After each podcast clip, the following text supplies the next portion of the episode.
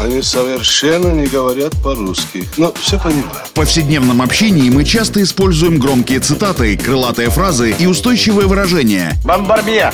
Кергуну! И даже не задумываемся об их истинном смысле и тайном происхождении. Что он сказал? Игра в слова. Настало время узнать тонкости известных метафор и речевых оборотов. Пуль железо, не отходя от кассы.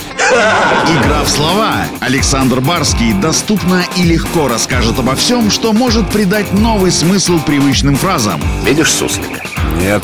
И я не вижу. А он есть. Игра в слова. Сегодня давайте разберемся, откуда в наш язык пришло слово «каторга» и что оно означало на самом деле. В понимании подавляющего большинства людей слово «каторга» или «каторжные работы» — это очень тяжелый подневольный труд, отбываемый как наказание самыми опасными преступниками по приговору суда. Игра в слова.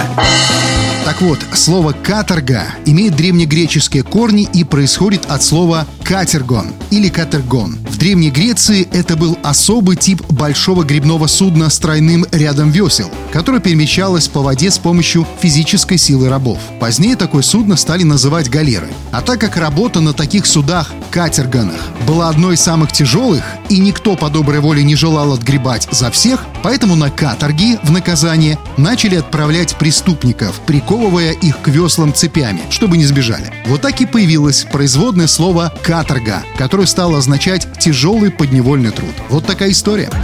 Игра в слова! Александр Барский доступно и легко расскажет обо всем, что может придать новый смысл привычным фразам. Равицапа — это то, без чего пепелац может только так.